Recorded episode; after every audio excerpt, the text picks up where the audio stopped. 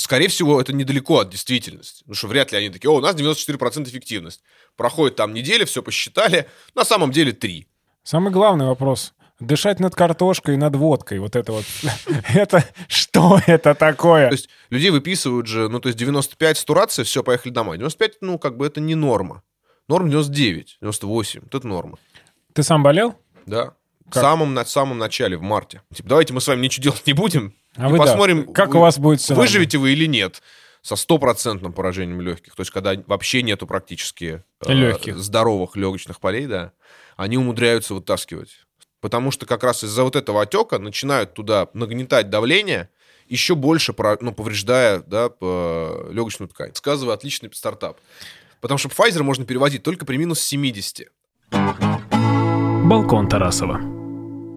Итак, друзья, всем привет! Вы смотрите, слушаете лучший на, на свете подкаст «Балкон Тарасова». Сразу вам скажу, что если вы нас смотрите на Ютубе, не забудьте поставить лайк, подписаться на канал. Если слушаете нас в Яндекс Музыке, Apple подкастах или на SoundCloud, тоже ставьте лайк и рассказывайте об этом подкасте своим друзьям. Сегодня а, у меня в гостях Дмитрий Горкави, врач. Врач. Это я, да. Вот. И мы сегодня будем говорить, ну, как вы думаете, насчет чего? Ну, немножечко насчет мать его, ковида, наверное, если так можно э, выразиться. А, Дима, расскажи, пожалуйста, что ты за врач, так вот в двух словах? А Я заведую отделением реабилитации в Первом меде на Большой Пироговской улице и являюсь доцентом кафедры, одной из кафедр университета. Круто. Я на Большой Пироговской даже когда-то жил в общежитии военного университета. Там такие Есть там такое. зеленые человечки бегали. Вот я- Да-да-да.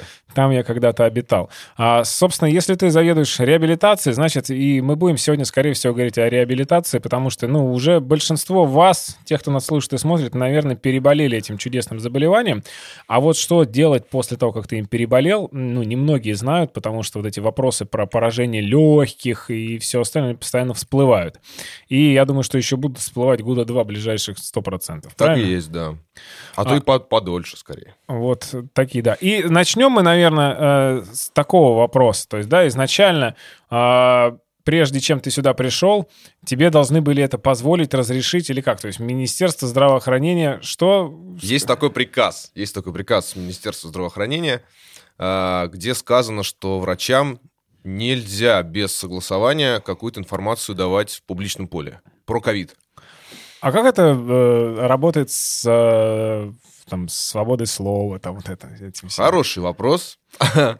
А, Там написано, то есть никто не запрещает напрямую, не рекомендовано. Ну, то есть мы не рекомендуем вам, ребята, высказываться. Просто не рекомендуем. Мы, точнее, не так. Мы рекомендуем вам согласовывать с министерством. Вот, пожалуйста, почта, вот телефон. На самом деле это, ну, выглядит следующим образом. Ты можешь туда написать или позвонить и сказать, ребят, я вот хочу, хочу ну, это я пойду там, да, там, балкон Тарасова и буду что-то рассказывать. Они говорят, а о чем будешь, о чем будешь рассказывать? Я говорю, я буду рассказывать тут про это, про реабилитацию. Потому что мне кажется важно, что люди должны про это, ну, что-то, значит, понять. все, они говорят, ну, ок, иди. И все. Да, все. А если бы, ну, там, они не сказали, а не рассказывай вот этого. Нет, нет, нет. То есть То такого есть нет. я позвонил еще на всякий случай в пресс-центр университета свой и спросил, у... то, что я работаю в университете, там есть пресс-центр, большая организация. Я позвонил директору пресс-центра и спросил его, что мне делать-то? Ну, как? Он Идти говорит, на балкон Тарасова или не идти? Но в цел... Не, пер- первый раз меня это застало, когда я ехал к Гордону в э, Докток. Мгм. Вот это, догнала меня эта новость, я подъезжал к Останкино. И такой... То есть мне приходит это письмо, что делать непонятно, кому звонить непонятно. Я тогда тоже звонил в, э, в пресс-центр и спрашивал, что, ну что, я отказываюсь, ухожу, что делать непонятно же, какие последствия будут. Но оказалось, что все довольно легко и просто. Все те, кто эм, комментировал как-то ковид в публичном поле, из врачей, из моих знакомых, а, которые ведут там, ну, пока публичную жизнь, активную очень, на них это никак не отразилось, но они там позвонили, написали и продолжили рассказывать то, что и раньше рассказывали. Мгм. Так что, ну, то есть цель, цель этого не очень понятная в целом. Ну, мне. Ну, мало ли знаю. Ну, просто если, Ну, есть, если чтобы- вдруг что, будет кому дать за Если что. вдруг что, да, то если кто-то будет нач- начнет рассказывать, что ну, ковид придумали рептилоиды, и вообще это все заговор мирового правительства, ну или наоборот, там будет говорить, что ковид не существует, и все это сезонный грипп, ну вот его можно будет за это как-то что-то с ним сделать. Ну это там же не прописано, ну то есть просто вы нарушили, да, вы же не спросили нас, вы нарушили, и можно как-то, не знаю, уволить, какие-то санкции административные, черт его не знает. Пока не, ну, нет у меня примеров среди моих знакомых, чтобы что-то как-то им прилетело за это. Ну, сколько уже этому ковиду лет, ну, не, фу, не лет, месяцев уже этому ковиду, я все равно ловлю себя на мысли, что ничего о нем вообще не знаю. И никто о нем ничего не знает. Так никто и не знает в целом. Так, так и... Наши рекомендации все по лечению этой болячки э, неприятной, они меняются каждый месяц. Выходит каждый месяц новая и новая, новая, новая, новая генерация каких-то э, ну, какого-то консенсуса врачебного сообщества относительно того, как его лечить, что с ним дальше делать. Они в открытом доступе, эти рекомендации. Они ну, довольно большие, да, там больше 200 страниц. Вот, но в целом, ну, все врачи, кто лечит, это занимается им лечением прямо сейчас, вот во время э, вот этой вот так называемой второй волны э, ковида, они все это знают наизусть буквально. То есть как лечить, какие схемы лечения существуют. Понятно, что российская, например, рекомендация отстать, ну как на самом деле так и раньше было, в других заболеваниях, например, то же самое происходит. Э, мы чуть-чуть отстаем всегда, потому что нам надо перевести западные рекомендации э, и как-то адаптировать их под себя, добавить что-то своего туда и выпустить, ну, да, выпустить под, под эгидой Министерства здравоохранения. Пока это происходит, там уже переписывают. Там уже переписывают, да. Так было с гидроксихлорохином, вот с этим. Ну, то есть мы сначала... Ну, это весь мир на это попался. Китайцы сказали, что гидроксихлорохин хорошо. Потом выяснилось, что плохо. Потом выяснилось, что хорошо. Потом выяснилось, что плохо. Ну, буквально. То есть они выпускали статью за статьей. Большие литобзоры. Американцы выпускали. Мы выпускали. И непонятно было реально, ну, чего? Что с ним делать? Его можно пить или нет в итоге? У меня еще такие истории были, что, ну, не были они, есть, э, ко мне обращаются э, друзья, э, и кто-то из них лежит в, в госпитале, там, допустим, даже в военном госпитале, кто-то в больнице лежит и говорят, вот у нас ковид, и мне прописали вот такие-то лекарства, и они всегда разные. И, говорит, их нигде нельзя достать. И я Есть такой, такое, да. я думаю, а что это вообще? Почему они всегда разные, и их нигде нельзя достать? А, ну, во-первых, э, ну, рекомендации все одни, одинаковые, просто там в рекомендациях написано, ну, например, а, типа, вы можете принимать там, по- после, после выписки, вы можете назначить вот это, вот это, вот это или вот это. Ну, и поэтому, или, не, и не только вот, ну, какой-то набор конкретный, и больше ничего нельзя, а, ну, то есть, вот либо вот это, либо вот это, либо вот это, либо вот это. Плюс сопутствующие заболевания, конечно, у всех разные, поэтому терапию сопутствующих заболеваний никто не отменял. А, все вот эти изменения в легких, которые после, а, ну, которые в процессе ковида возникают, да, э, и то, что все боятся, это фиброз, да, э, пневмофиброз легких, Это что такое? это перерождение, ну, это как, как рубец, как рубец на легочной ткани. Шрамы такие, да? Ну, грубо, да. С ними ничего сделать нельзя. Ну, то есть, есть какие-то препараты антифибротики, некоторые сейчас проходят клинические испытания, ну, то есть, как раз вот в, в ковиде. Неизвестно, ну, пока, я не знаю, чего, чего будет, мы получим на выходе. Но пока непонятно, как это лечить в целом. Непонятно. Потому что это имеет немножко другую природу, нежели чем обычный какой-то пневмофиброз, который может возникать там при болезни стила взрослых, ну, то есть при разных аутоиммунных поражениях. Там понятно, как предотвратить его. Да, это гормональная терапия. В целом, ну, то есть есть известные схемы, Мгм. там, не углубляясь. А здесь непонятно, что сделать, потому что гормональную терапию они и так получают. Ну, на входе в ковид все получают гормональную, ну, не все, большая часть получает гормональную терапию, так или иначе, или пульс дозы, ну, то есть высокие дозы разовые, или какую-то, ну, на каком-то протяжении в капельницах. И все равно у кого-то в, в в итоге фиброз образуется. Чему? Ну, то есть пока не очень понятно. Ты сам болел Да. В Как? самом, на самом начале, в марте. Марте? А как это у тебя проходило? Очень легко. Ну, то есть я, я заболел как ангиной, ну, то есть у меня быва- бывали частые, частые такие танзелиты, и, э, ну, последние пару лет чего-то я почти не болел. А тут меня прям срубило с температурой 40, а, острая боль в горле, ну, то есть я не мог даже глотать вообще, даже таблетки не мог проглотить, потому что было настолько больно вообще шевелить языком. Ну и я как-то... Это нетипичная такая штука вроде, ну, для ковида. Обычно люди так, ну, с этого не стартуют. Ну и я что-то провалялся три дня дома, вообще в состоянии каком-то, какого-то бреда. И на третьи сутки я проснулся с осознанием того, что я какие-то хрипы слышу, ну, когда дышу. Мгм. И какие-то они глубокие очень.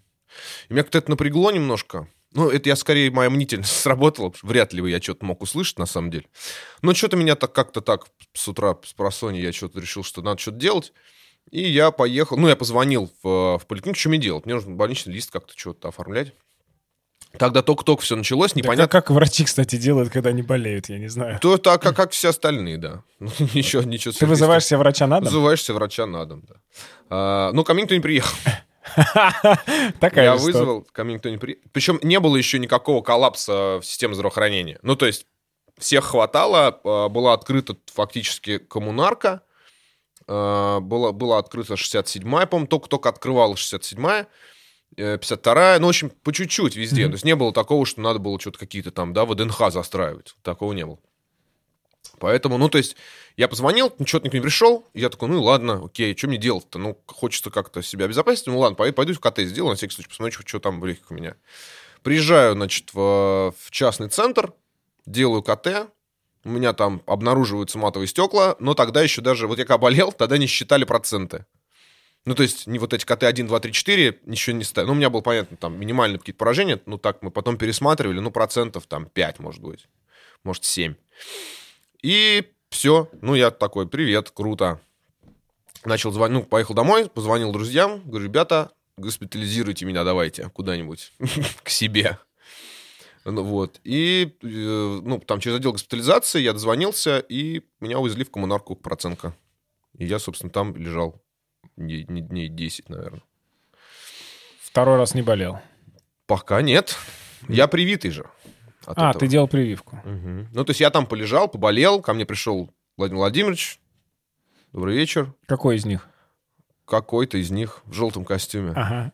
А, вот. Потом м- м- меня отвлек немножко Алексей Анатольевич. А, потом мы с ним поми- подружились, с Алексеем Анатольевичем. Все это закончилось, и я вышел, отработал 4 месяца в, э, в ковиде, ну, в красной зоне, с клиническими исследованиями, ну, и с пациентами в целом. А, Потом, что еще было у меня интересно? А, ну все, и потом в августе на- наш конкретный госпиталь ковидный закрыли, оставили в университете только два. И, ну, мы вернулись просто на свою работу, в, в реабилитацию. В красной зоне ты вот работал, как это говорят, там 28 часов в сутки и без сна, вот все вот это вот. Ну, когда как, вот так можно ответить. Ну, то есть там тяжело, да, там тяжело. Ну, тяжело физически просто. Ну, то есть когда было лето, это вообще прям, ну, кондиционер же нельзя, потому что, ну, Ну, понятно. конвекция воздуха нельзя, все, никаких кондиционеров. А, там и в целом-то в обычных больницах, ну, без кондиционеров летом тяжело.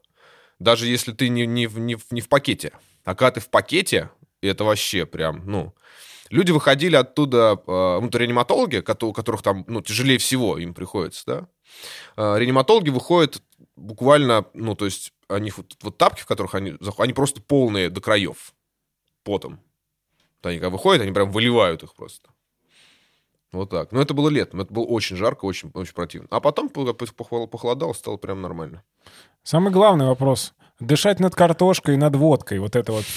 Это что это такое? Это бабкин рецепты. Они всегда были и будут с нами.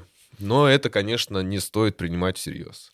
Это также, ну, вся эта история, да, то есть там с чайным грибом, ну, и, по, и дальше по кругу, по, по бездоказательной медицины вообще. Ну, Мне- то есть, пожалуйста, верите, верите вы в это? Да welcome. Ну, то есть, это ничего, ну, то есть... да- Но даже- главное не, забыв- не забывайте обращаться ну, к медикам. Потому Да, что дышать это- над картошкой, если, например, в целом не очень опасно, а дышать над водкой не самое лучшее. Ну, это такая, да, ингаляция спиртов, она, ну, до добра не доводит.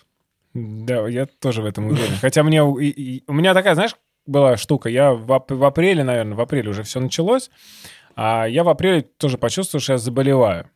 Заболеваю, и вот такая ну, нетипичная история. То есть у меня температура держалась 37,3, а горло, покашливаю, насморк, слабость, вызвал врача, врач пришел, прописал мне питье, а, естественно, вот. И я 40, э, 40 с чем-то дней у меня была температура.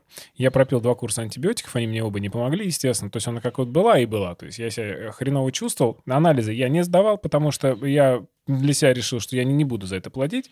Вот как будут брать анализы, я сдам. Но мне никто ничего не предлагал, то есть я вот, э, это было, хи- хи- я в Химках жил.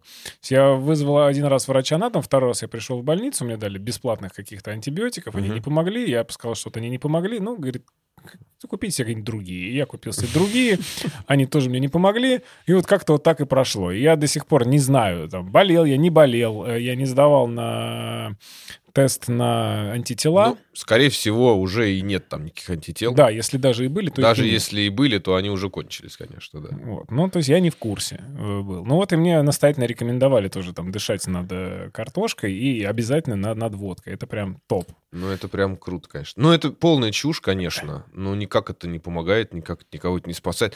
Какая цель? Ну, то есть, какую, как они ну, объясняют это? Мне просто интересно даже. Как они объясняют, вот дышать над водкой, чего будет? Ну, Вирус умрет? я не спрашивал. Вирус опьянеет? Что случится? Я, я не спрашивал, потому что, ну, я и дышать не собирался, и вдаваться в дебри, Я понял. В принципе, тоже было неинтересно. Ну, окей. А сейчас я тоже недавно, знаешь, какой штукой столкнулся. Э, У меня знакомый э, заболел, заболел, говорит, я пошел сдал тест инкогнито. Мне сказали, Так что... можно было? Вот. Прикинь, а он говорит, мне, ну, мне сказали, что у меня ковид, типа, все окей. Я, говорит, поехал домой, но так как мне там еще надо дела какие-то делать. То есть, ну, э, и, и второй раз он, ну, я, говорит, сидел дома, болел э, спокойно, э, никого не трогал, потом там через две недели, три пришел, сдал тест, опять же инкогнито, и все. Я говорю, «А инкогнито? Ну, говорит, а меня же закроют на самоизоляцию.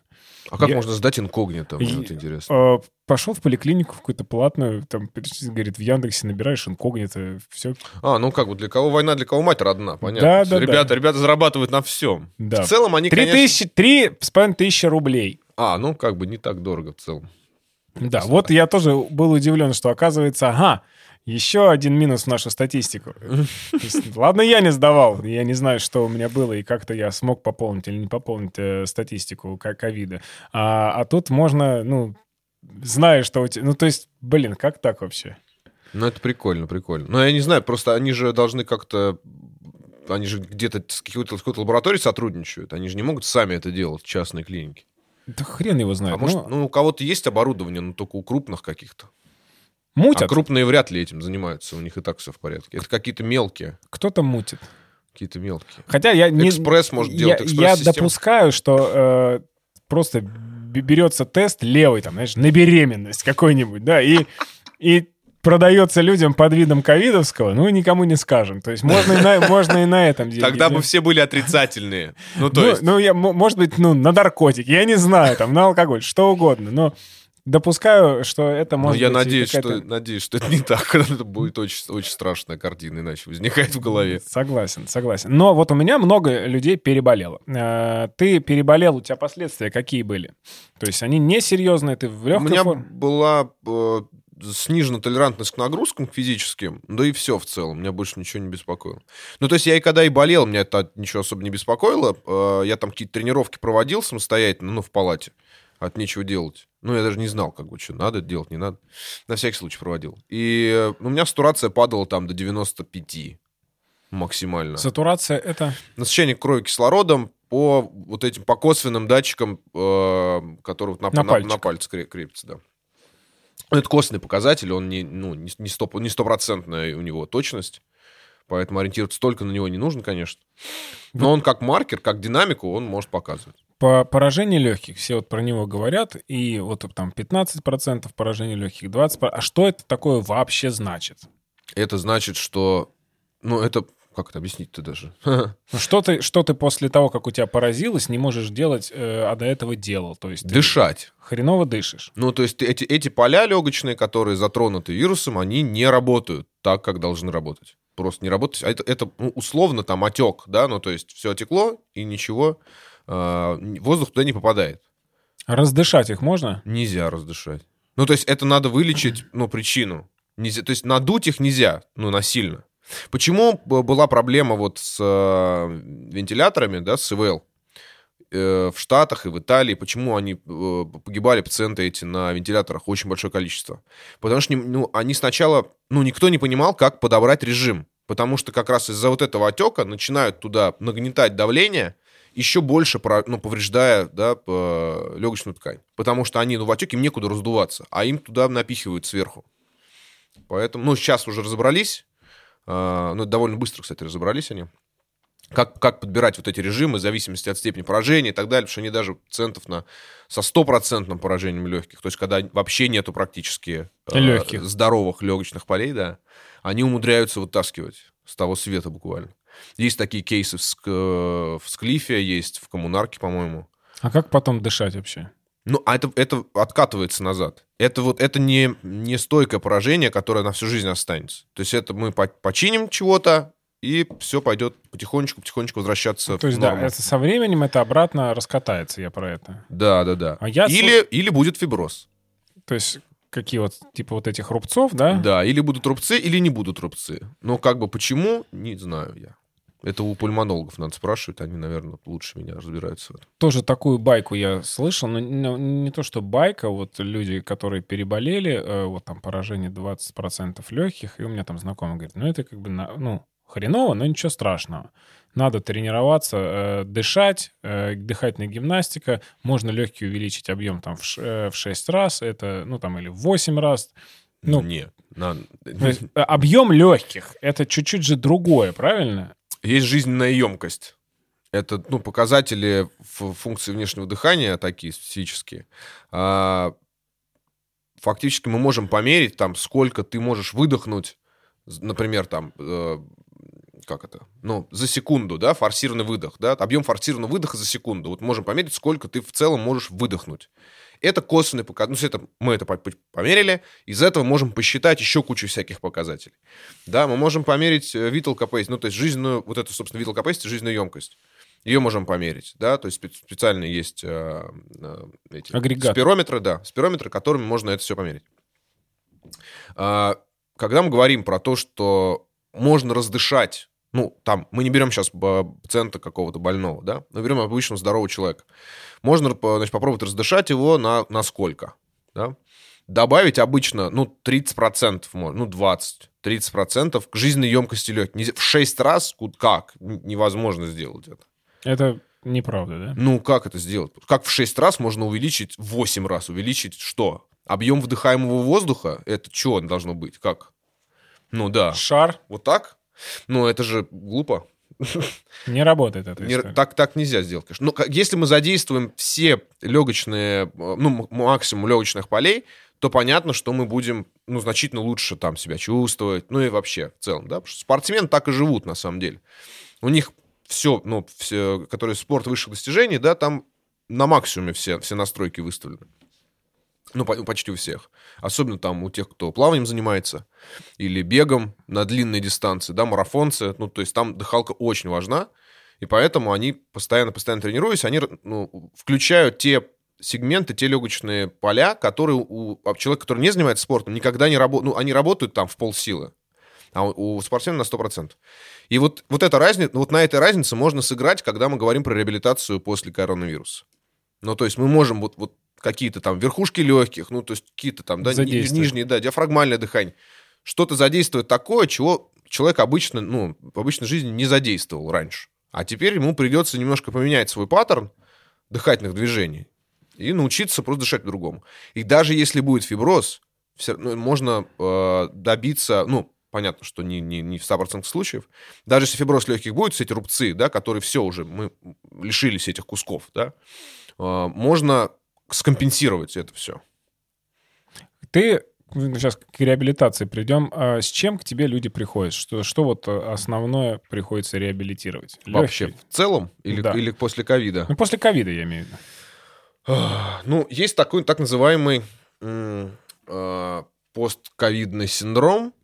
Ну, то есть это уже такое плюс-минус устоявшееся выражение. А, и в, в российской литературе, и в западной.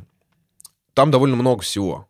Там довольно много всего, а, поскольку коронавирус а, поражает сосуды, поражает органы, ткани, он э, где-то описывается его нейротропность, то есть то, что он поражает нервную ткань. Все это здорово, но имеет ограниченное количество последствий. Да, то есть это не бесконечный какой-то ад, да, то есть есть понимание, что вот, вот это точно из-за из из ковида, это мы еще не знаем, это точно не из-за ковида случается с людьми. Значит, увеличение, увеличилось количество, например, инсультов после, ну, из-за вот этой вот нарушения свертываемости крови, нарушения вот этой системы в, в обе стороны. И количество инсультов прям резко возросло. Поэтому эти пациенты, ну, прям ложатся ко мне в стационар после того, как с ним случилась сосудистая катастрофа, уже острый период прошел, они ложатся на реабилитацию. И мы начинаем выяснять, чего как. Вот они болели ковидом там в марте, в мае, в июне, да, вот когда-то там болели, и потом там спустя два месяца их бахнул. То есть они перестали принимать антикоагулянты, когда их выписали из больницы, а, решили, что им это больше не надо, все, и привет. Да, приехали, а, приехали с ишемическим инсультом, с тромбом в голове. А антикоагулянты, которые они перестали принимать, их, э, когда при выписке их насколько прописывают? На постоянно, ну, пока... По-разному. Ну, надо, надо, это нельзя так, ну, сказать, но по-разному. Иногда действительно их отменяют прямо в больнице. Ну, то есть прям все хорошо, но зависит от того, сколько там лежал. А, или тебе их назначают там, ну, на протяжении, на каком-то там, на два месяца, например, на месяц, на неделю, в зависимости от. Это не написано, в, ну, это вскользь упомянуто в протоколах. Здесь нужно ориентироваться на показатели крови, ну, на, на, на какие-то объективные данные по конкретному пациенту. Тромбозы да. инсульты. Да. Что еще? А, потом приходят люди э, в целом, ну, то есть вот они переболели ковидом, болели тяжело и хотят восстановиться. Ну, то есть прямо вот такой посыл. Типа, мы хотим восстановиться. От чего восстановиться? После чего восстановиться? Ну, то есть что, что какие жалобы? Они часто не сформулированы, э, вот эти жалобы. Просто плохо. Просто чего-то, да, чего-то мне нехорошо. Э, таких людей, ну, прям много звонят, из разных регионов. Э, где-то есть реабилитация э, после коронавируса, ну, которая... А, еще ну, важный момент, надо понять, что вся реабилитация вот эта постковидная, которую, как, как ее ни назови, это все равно та же самая реабилитация, которая была и когда коронавируса не было никакого в помине. Просто набор каких-то процедур мы под это заболевание, ну, освоили, решили, ну, как, врачебное сообщество решило, что вот это будет хорошо, потому что, потому что, потому что. Им поехали работать. Э, есть э, в э, Британии, по-моему, Стэнфорд Холл, и они выпустили такой консенсус врачебных специальных... Консенсус, состоящий из там, 7, по-моему, пунктов или из 8 там написано, там вот как раз эта концепция реабилитации после коронавируса. На что внимание обращать? Uh-huh. То есть они собрали там тучу народу, каждый, значит, по каждой специальности какую-то команду, которая, значит, сидела, разрабатывала э, протоколы, вот они написали, что надо делать. Вот, ну, каждая из команд написала, значит, что-то. Потом они все вместе собрались и проголосовали за каждый пункт каждого протокола. И только то, что набирает там 9 из 10 баллов или 8 из 10 баллов, Добавляется. попадает в, в итоговый консенсус. То, что ну, меньше, все, вы, выбрасываем. И там очень правильные вещи сказаны про э, то, что это неврологическая реабилитация, нейрореабилитация, как раз потому что инсульты, потому что э, инсульты в том числе и спинальные, том числе и какие-то демилинизирующие э, заболевания э, по типу по типу бокового метрофического склероза, ну, конечно, не он, но вот так похожее, похожее на боковой метрофический склероз состояние. БАС — это когда все отказывает постепенно. Ну, это когда перестает импульс нервный ну, проводиться, потому что миелиновая оболочка исчезает с нервного волокна. А, это по типу гиена-баре, есть такой синдром Гиена-Барре, аутоиммунное поражение нервных, нервного волокна. Как он проявляется? Вот так тоже, ну, слабостью. То есть это они разные, надо понимать, да, что БАС и Гиен-Барре разные ну, абсолютно. БАС, он выключает полностью потом человека, он полностью парализован. Ну, есть только... Стивен Хокинг, ну, был, да, ну, да? БАС, да, ну, не полностью же. Но, но чаще всего, к сожалению, да, в, в какой-то момент выключается диафрагма и дыхательные мышцы, и тогда, ну, все, потому что без аппаратной поддержки уже человек не может. А, ну, такое злое заболевание, на самом деле. А, Гиена Баре попроще в этом смысле. А, бывает тоже и, ну, также, тоже, когда затрагиваются дыхательные мышцы, и тоже это все довольно печально. А бывает, что ну, начинается там с нижней конечности, потом верхней конечности, просто они начинают слабеть, не, ну, чувствительность полностью сохранена, а моторные нейроны не работают. То есть они работают, но как-то плохо, не очень. очень плохо работают. А, это аутоиммунный процесс обычно бывает на, как реакция на, какую-то, на какую-то болячку. Мы, организм начинает вырабатывать антитела, но они какие-то с багом антитела. И они вместо того, чтобы болячку кушать, они начинают кушать собственно, нервное волокно. Ну, условно, вот так работает. И лечение здесь простое, то есть берется человеческий иммуноглобулин в огромной дозе, и он очень дорогой, еще помимо всего прочего, и его начинают лить внутривенно, чтобы остановить синтез собственных антител. Ну, то есть, когда есть угу. достаточное количество, ну, чего-то есть в организме, он перестает это вырабатывать самостоятельно. Это тот же иммуноглобулин, который колят при энцефалите? Не, ну, иммуноглобулин, да нет, разные они. Разные. хотя, может, черт его знает, может, может и иногда и такой же используют. Это просто, ну, то есть это иммуноглобулины класса G, те самые, да, про которые теперь все знают, что mm-hmm. они есть а, в мире. А, человеческие. Ну, неважно на что, они общие, то есть они на, на все. Ни на что, ни, ни к чему конкретному не тропны. А, потому что это не лечение заболевания, а это, ну, идея в другом, да, просто выключить а, синтез собственных иммуноглобулинов. Это работает, ну, нормально. И как вот такие, такие штуки работают. А, это описано в литературе, ну, вот сейчас, вот в последних там статьях 2020 года, в сентябрьских, в октябрьских даже уже есть, вот эти синдромы невро... неврологических заболеваний каких-то, да, про которые мы знали, вот только в, в разрезе того, что это как, идет как последствие COVID. коронавируса. Да. Так вот, возвращаясь к реабилитации, ну, то есть вся эта реабилитация, да, все это уже известные какие-то методы, ничего нового, ну, то есть нет такого, о, вот это вот сейчас, вот мы никогда этого не использовали, и да, раз, сейчас будем использовать при ковиде, и будет нет. круто. Нет такого, нет, конечно. А, дыхательной гимнастики единственное, что делать, ну, я бы не стал, это э, экспираторную нагрузку давать. Что это такое? Надувать чего-то. Шарики там, да, угу. трубочки дуть. Почему? А, ну, в трубочку дуть, кстати, еще окей. Ну, именно нагружать, ну, то есть надувать не в смысле а, вот этот ну, процесс там через трубочку, когда мы дуем, да, то есть, ну, без ужасов, да, не насилуя себя. Это мы таким образом регулируем, ну, в целом, такой, как, как-то газообмен, стараемся контролировать свой, да, это для этого сделано. А шариком надуваем, мы создаем дополнительное давление в системе, угу. излишнее, зачем-то, которое не очень полезно в разрезе, если там есть, если легкие поражены. Потому что если они поражены, то мы, возвращаясь там, да, на 10 минут назад, как раз про вентиляторы.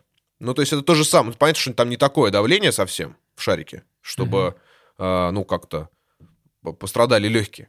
Но это не, ничего ну, хорошего не будет. Если надуть 10, условно. Да, то... но хорошего ничего, ничего не будет да, от этого. И поэтому лучше инспираторную нагрузку. То есть на вдох. Тренировать надо вдох.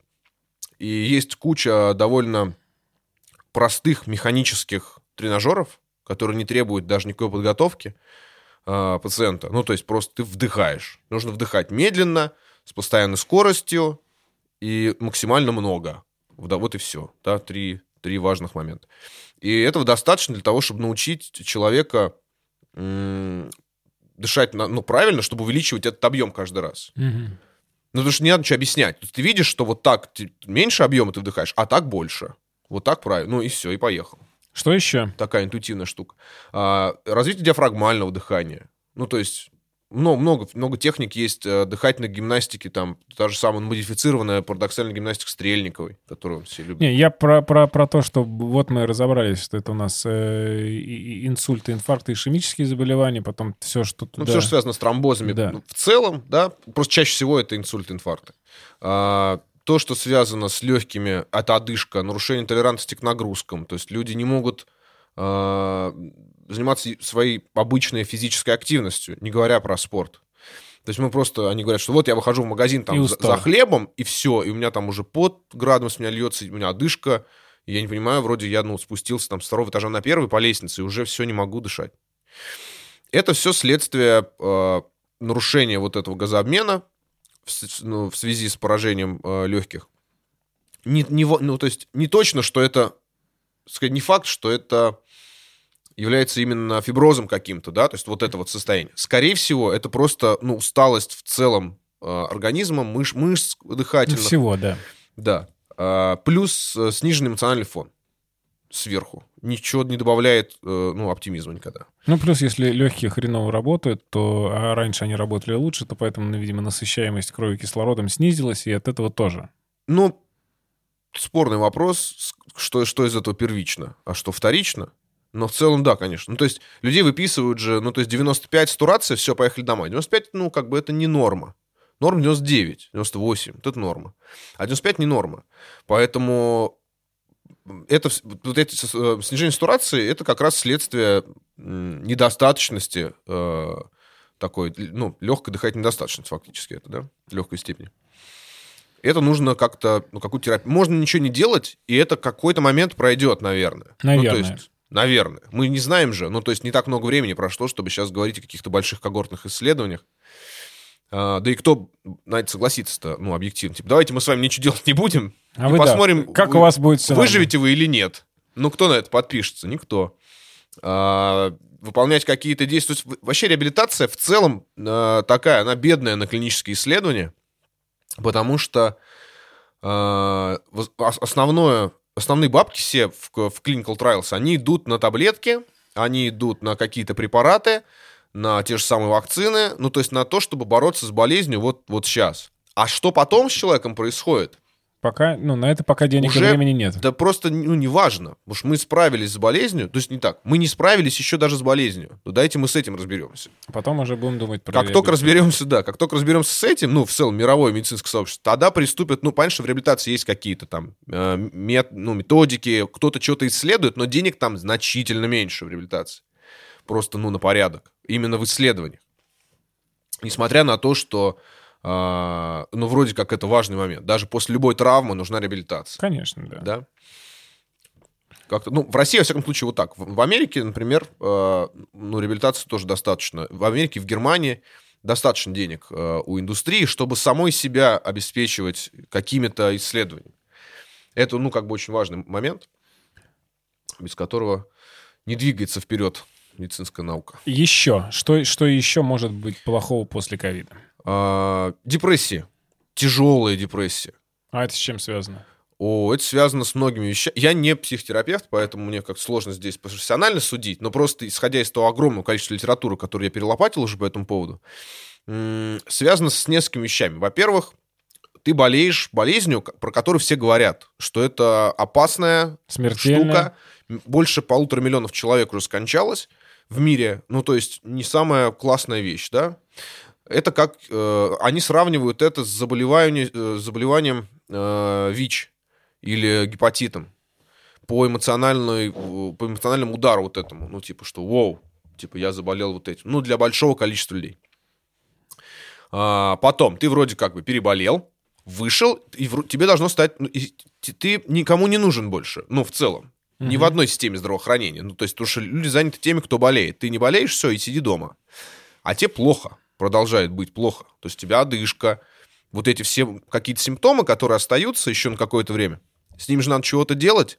И если с тобой никто не занимается, это все усугубляется депрессией. Плюс все таблетосики, которые, значит, э, дают в больнице, тот же самый гидроксихлорохин на старте, у него есть в побочных эффектах клиническая депрессия. А, вот при высоких дозах, особенно при высоких дозах, а он дается в лошадиных дозах. Вот, собственно, и welcome. Его, ну, пили же невероятное количество э, человек. Ну, про депрессию, да, я вот не знал. Э, и это, ну, клиническая прям депрессия. Ну, то есть это не какое-то там расстройство, не просто какое-то Грустно. эмоциональная лобильность, а прям депрессия, серьезно.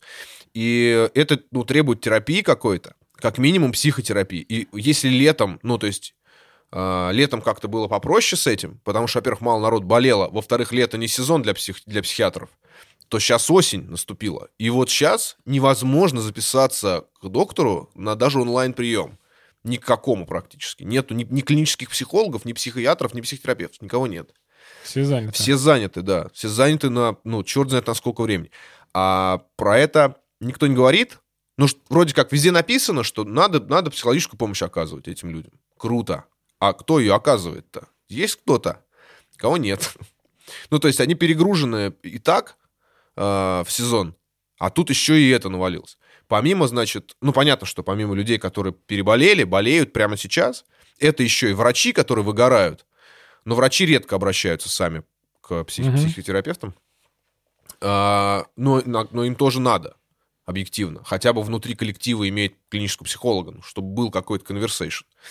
А, это э, родственники погибших от ковида, которые не смогли попрощаться с, э, с своими родными, потому что закрытые гробы. Мешки и все остальное. Мешки, да. Ну, то есть это чего?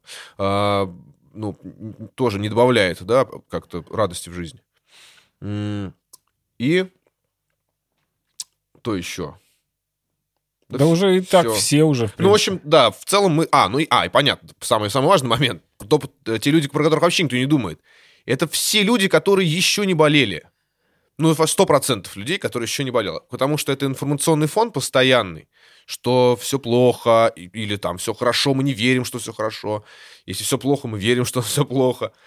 А, это для людей, которые подвержены в целом какой-то тревожности, это прям, ну, вау. А эффект. таких много. А их много, да. Потому что, мы, во-первых, это Москва, большой город с очень быстрым темпом жизни, и здесь у всех в целом есть проблемы. Да, ну, вот и, и, и тревож... не одна. С тревожностью. Не, имеют проблемы с тревожностью. Есть, ну, почти у 100%. Она может быть выражена чуть больше или чуть меньше, но почти 100% людей, я уверен в этом, э, так или иначе при подробном разборе с психиатром, но им понадобится какая-то помощь психотерапевтическая хотя бы. Вот. И тут еще и вот это сверху навалилось. Нельзя встречаться с друзьями, ничего нельзя. Кафе нельзя, в бары нельзя, в клубы нельзя, в ресторан нельзя, на концерты нельзя, в театр нельзя, работы кино нет. нельзя, работы нет. Ну, то есть все плохо. Малый бизнес кончился, не начавшись. А, ну, большая его часть еще в первую, да, в, в, в первый локдаун.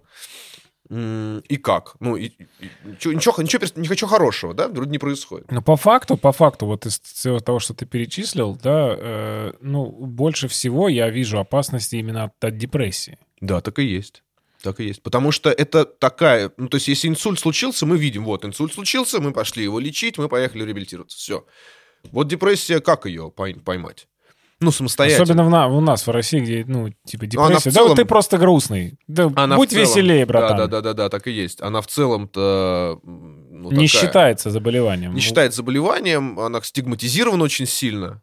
И это, ну, странно целом. Да, да. Тебе просто нечего делать. Иди занимайся. Ну, типа, да, да, да. Вот что-то вот... Мы, было модно раньше быть там... Вот у меня друг есть, который записывает там все постоянно в, в этот самый Instagram Stories. Вот он там приводил пример. Типа, вот раньше можно было, типа, быть эмо, Угу. А теперь, типа, вот можно быть там... Э, ну, это было модно, типа, быть эмо было круто. Ну, типа, субкультура. А теперь можно быть геем или там, или в депрессию впасть. Это именно, да. Ну, типа, ну вот, вот так вот так же все и думают.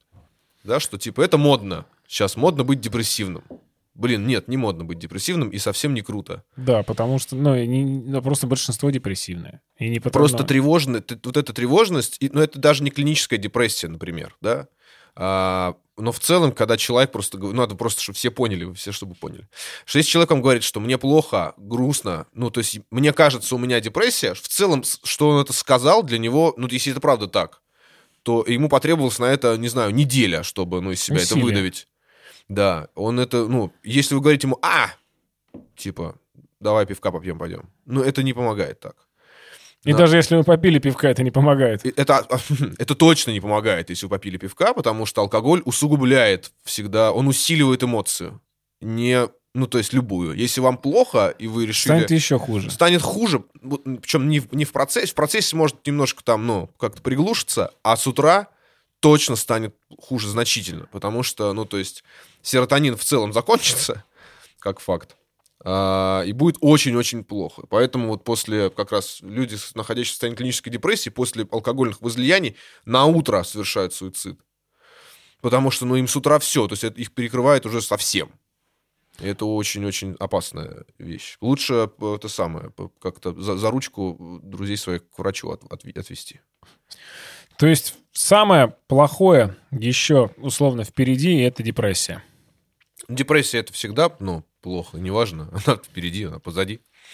нужно просто иметь это в виду. Ну, то есть не надо...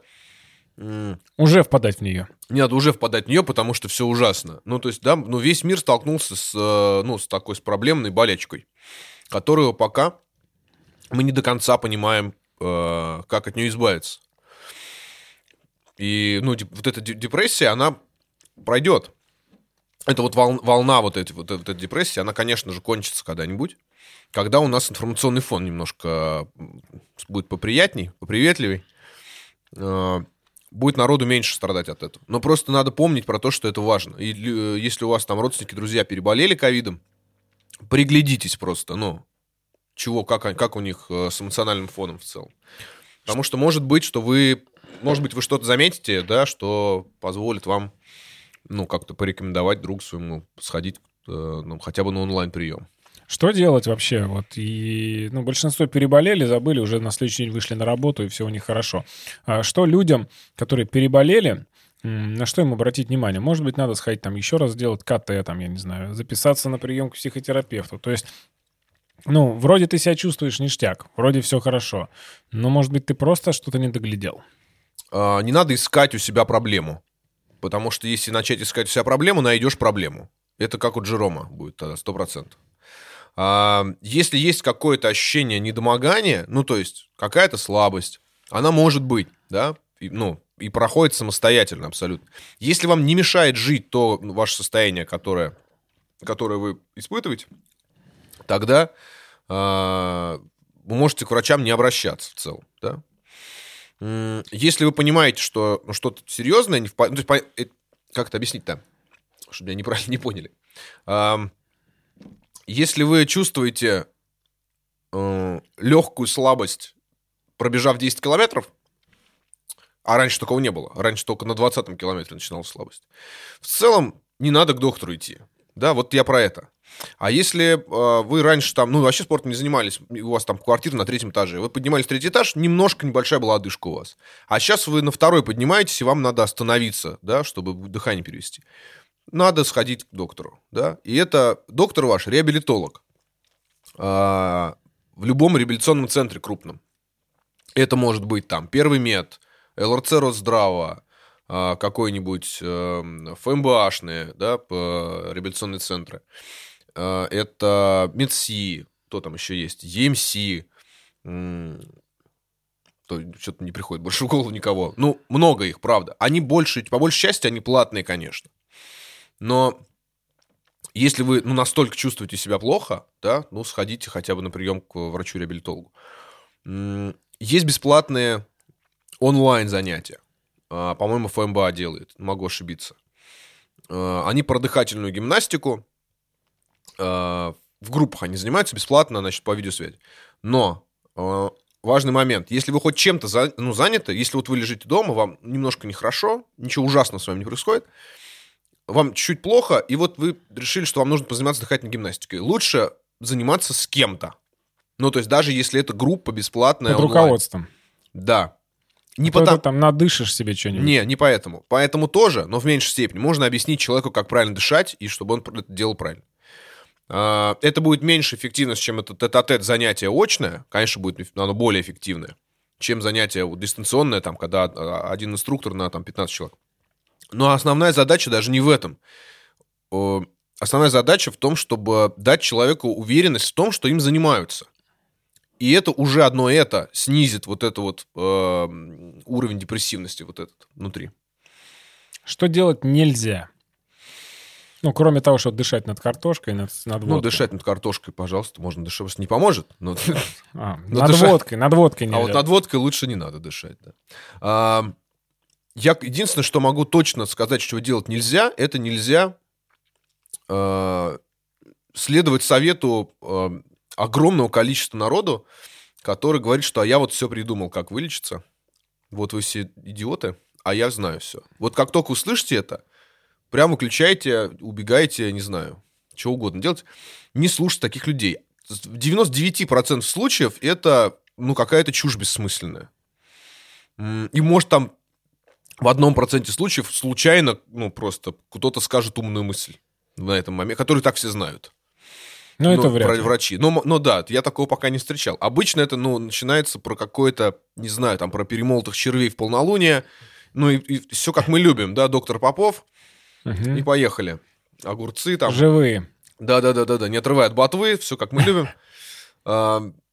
Ну, в общем, вот, вот про это, да. И следовать, ну, если у вас что-то беспокоит со здоровьем, всегда нужно к доктору обращаться, который, ну, что-то понимает в этом, а не к подружке или маме своей, которая вас лечила в детстве. Может быть, великолепная мама, но если она инженер, она что вас, от чего она вас? Ну, зеленка, она вам может помазать что-нибудь. Горло. Замечательно, да. А, йодную сетку вам, ну, э, нарисовать, э, от которой хуже может стать. Тоже Про... может. Да, тоже может нарисовать. Ну, то есть я все, все, у меня был куча пациентов, которые йодной сеткой лечили любое заболевание, которое с ним происходило. Они только засомневались, когда, на, ну, когда с глазом что-то стало не то, это они подумали, надо или не надо. Но нанесли на, ну, на века просто. Нанесли за тоже, все равно, диодную сетку. Никак не помогло, конечно, ожог только они получили в итоге.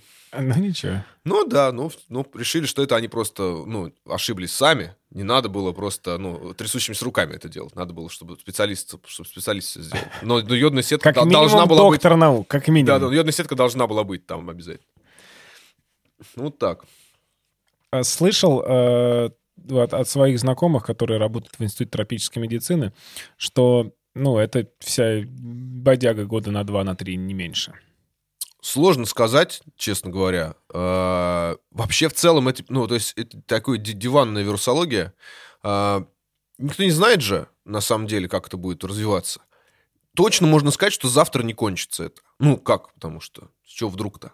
Завтра не кончится. Сейчас посмотрим на вакцины. Давайте, ну, пока надежда на вакцины. Вот так. Потому что специфического лечения, ну, кроме там какого-нибудь редемсивира, например, Э, у которой есть хорошая доказательная база, э, я, во всяком случае, не встречал. Ну, там можно обсуждать еще фавипиравир, ну так, с осторожностью. Э, потому что там данные странные у него. То только в начале заболевания, там, ну, в общем, там много вопросов, вопросов пока больше, чем ответов. И куча еще чего исследуется плане противовирусных каких-то таргетных препаратов. Но пока основная надежда, конечно, на поголовное вакцинирование. И тут начинается самое интересное, да? А, сколько их там, по-моему, 7 уже вакцин, да, всяких разных, там, начиная от э, Гамалеевской, заканчивая Модерной, и Pfizer, и кто там еще у них, AstraZeneca с, Оксфорд, с Оксфордом, да, который делают. Много-много-много-много-много всего, но ничего нет. Вот так.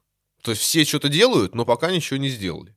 Все объявили, Модерна говорит, у нас 94% эффективность, Pfizer говорит, у нас 90% эффективность, мы говорим, у нас 92% эффективность. Покажите документы. Кто-нибудь. Документы где? Ну, то есть вы что решили, что у вас там 94% эффективность у Модерны? Ну, с какой стати? Просто так? Ну, на основании внутрь... внутренних документов каких-то. А, там же сотни тысяч страниц, сотни тысяч листов исследований третьей фазы. Как можно, ну, не понимаю я, честно. То есть это, это какой-то пиар-ход такой, типа, ну, скорее всего, это недалеко от действительности. Потому что вряд ли они такие, о, у нас 94% эффективность. Проходит там неделя, все посчитали, на самом деле 3. Ну, ну так да. вряд ли же будет. Но, скорее всего, действительно вокруг этой цифры. Но просто пока нету ни одной статьи, которая, ну, именно научной статьи, которой бы можно было верить. Это просто пока слова компании Pfizer. У нее в целом репутация норм ну и модерн, да, в целом у них норма репутации, как у AstraZeneca там. Вряд ли они будут там обманывать кого-то. Но пока это только, ну, слова. А, и эффективность они же меряют в наличии антител только.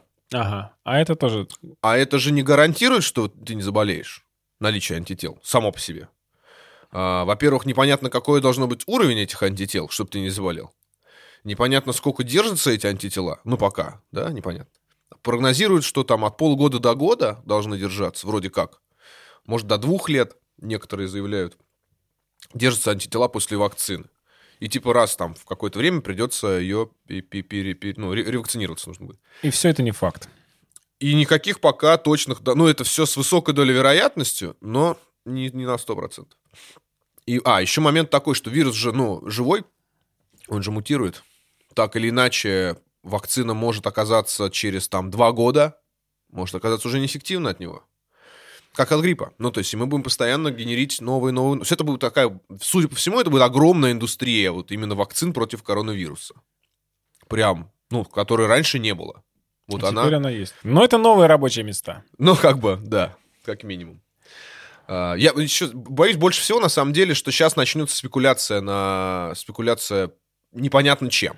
Потому что пока спрос настолько сильно превышает предложение в мире, что, ну, то есть ни одна страна не может справиться с объемом производства. Во-первых, масштабировать тяжело, ну, потому что один, ну, одну пробирку собрать легко. Да, типа 10 пробирок собрать легко. А, миллион. А миллион пробирок собрать, тебе нужно, ну, как бы другое оборудование, которое по-другому себя ведет. И реакции идут по-другому, все по-другому. И поэтому довольно сложно масштабировать такое производство. И сейчас, ну, там Pfizer заявил, там 80 миллионов они готовы к концу года сделать. А в следующем году полтора миллиарда доз. А, ну, как насчет полутора миллиардов, не уверен я, что они вывезут. 80 миллионов с их гигантским производством файзеровским. И то они там, ну, пупочком дорвут, я думаю. 80 миллионов делать. А народу-то у нас живет почти 8 миллиардов. Сколько? 7, 8? Пока. Да. А еще, может быть, прибавится. Я не, я не про то, что все, все умрут, а про то, что наоборот еще прибавится. Еще прибавится, да. Ну, то есть будет много-много-много-много надо этой вакцины, да, очень много. И каждый год еще, еще, еще, еще. Поэтому тут как бы это рынок настолько большой, что хватит, конечно, на всех. Тут и наша будет продаваться, и китайская, и файзеровская. Все будут продаваться ну, в одинаковом Если вы задумали свой стартап и не знаете, с чего начать, вот вам отличное направление для развития бизнеса. Это новая вакцина от коронавируса. Даже, даже, даже не новая вакцина от коронавируса, а, а скорее э, способы ее транспортировки. Ребят, подсказываю, отличный стартап. Потому что Pfizer можно перевозить только при минус 70. А таких транспортных систем, чтобы куда-то, например, ну, таких рефрижераторов мощных, чтобы летать, например, да, перевозить самолетом, их мало. Ну, то есть их там 1-2 в поле зрения, а 80 миллионов доз так просто не перевезешь. Теперь я знаю, куда пойдут владельцы малого бизнеса, чей бизнес разорился под воздействием коронавируса. У вас есть новая возможность зарабатывать бабки. Это плюс. Покупайте холодильники, да. Да. Самое главное, э, да, мы выяснили сегодня, это э, быть побольше на позитиве, не унывать и обращаться к врачам, а не к доктору Попову. Доктор Попов не врач. А, он просто прикольный чувак с огурцами. И, и то. Я думаю, что вряд ли кто-нибудь захочет с ним здороваться за руку. Вот. А, Дим, спасибо тебе большое за ликбез. Э, было очень интересно. Я надеюсь, что нашим зрителям, слушателям это будет полезно. Поэтому еще раз, а, кто дослушал до конца, подписывайтесь на канал, ставьте лайки, рассказывайте об этом видео и об этой аудиозаписи своим друзьям, потому что это действительно та информация, которая не просто вам будет полезна, а может спасти вам жизнь. Спасибо. Спасибо. Балкон Тарасова.